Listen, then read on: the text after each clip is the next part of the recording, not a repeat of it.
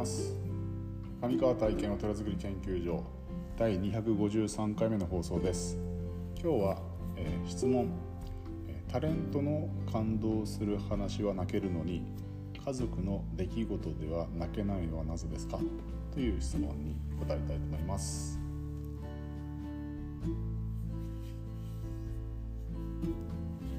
はい、えー、この質問はですねまああのー今までちょっと続けてきたテラカフェの質問とはちょっと違って昨日ちょっと食事を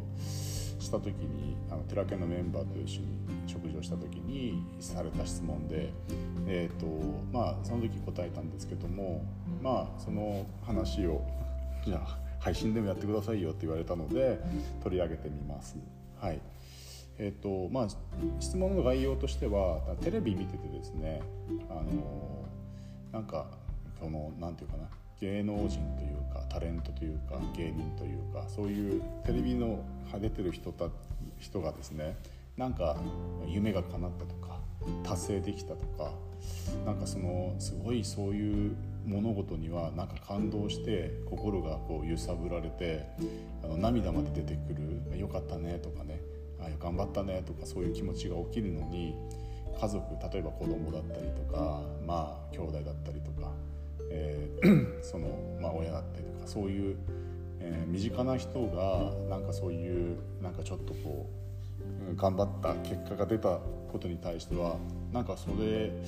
そういう気持ちになれない私はちょっとおかしいんでしょうかというようななんでなんですかねというような、まあ、その雑談の中での質問だったんですけども、まあ、その、まあ、答えというか、まあ、人間の感情的な部分にえー、ちょっと触れるような部分であの要はそのテレビの中の人っていうのは自分とは結構遠い存在なんですよね。まあ、遠い存在ですよね、まあ、実際に会ったこともない人だったり、まあ、テレビでそういうね、まあ、キャラクターとしていろんな活動してるのは例えば追っかけたりもしてるけれどもその人の実際の実情みたいなものってあの見えてこないんですねなかなか。まあ、ファンであったとしてもまあ、そのテレビに出てる時とかその人前に立つ時には、まあ、その役を演じてたりとかそういうキャラクターを演じてたりするので素の素の本人っていうものはなかなか見えてこないんですよね。なのでその例えばそういう方がなんかこう、うん、何かを達成したりとか、うん、努力して叶った夢が叶ったりとかっていうようなことでその物事自体にすごくこうフォーカスされていくわけですよ。なのであの余計なその情報がないので 本当にピュアにそのことを共感できるというか喜べるというかピュアにこう自分もその、うん、達成した物事に対して喜べる、えー、感動できるというような面があるんですよね。じゃあ一方家族例えばまあ子供にしておきましょうか自分の子供がえーと、何かを努力して達成した時にもちろんそのこと自体は嬉しいはずなんだけれどもこの距離感が近しいがためにですねそれ以外のこともよくよく知ってるわけですよ。うん、例えばそのうんとなんだろう、えーと、テストでいい点を取ったっていうことと、えー、同時にですね例えば部屋が汚いとかね あの、えー、食事の食べ方が汚いとか、うん、なんかいつまでも朝起きなくてだらしないとかね。そういう情報がですねそのテストでいい点を取ったとか、えー、となんだろうスポーツでいい結果が出たっていうことと同時にですねそのこと自体もそのなんだろう負の情報も同時に入っていてだったらこっちもできるんじゃないみたいなね。なんか人間の面倒くさいそういう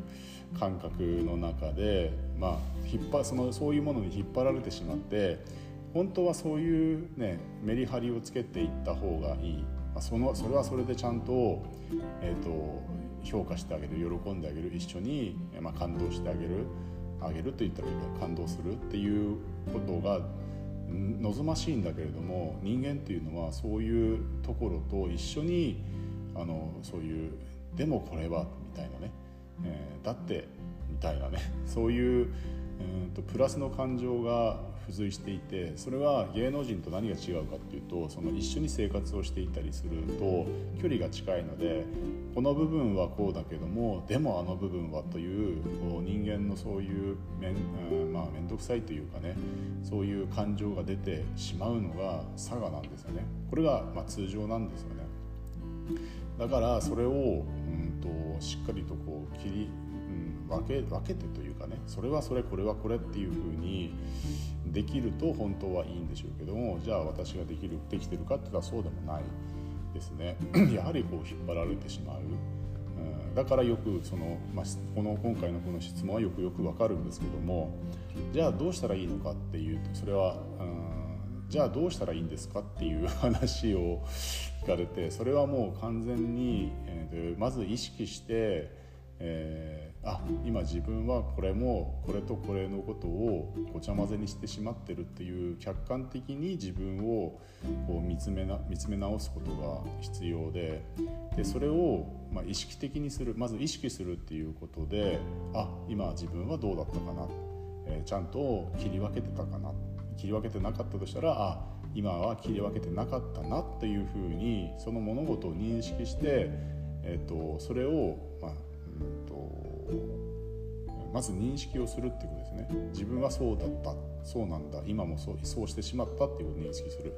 でそれを反省するわけではなくても、まあ、認識をするだけであ自分はそれを、うんと、してしまったけれども、次はしないようにしようという意思を持つ、えー、ことを繰り返していくしかないんですよね。でそれを続けていくと自然と,、えーと、それが習慣化されていくと,、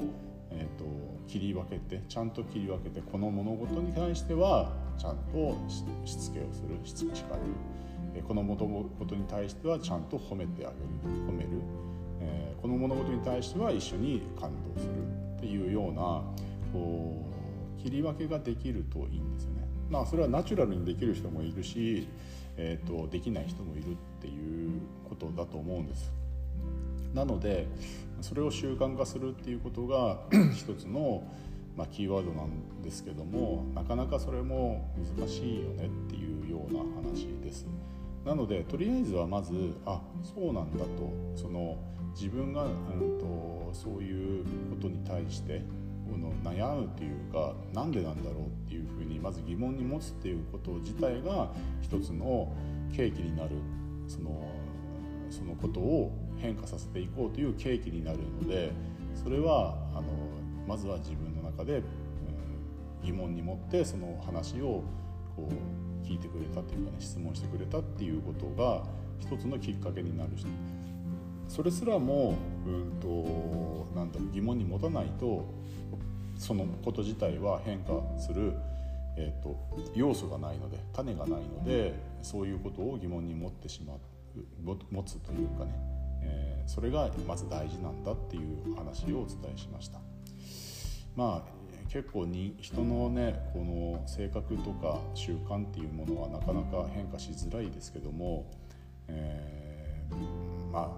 あなんだろうそれを自分が、うん、ダメだなと思うとかねあいけないなって思うっていうのは、うん、大きな変化のきっかけになるので、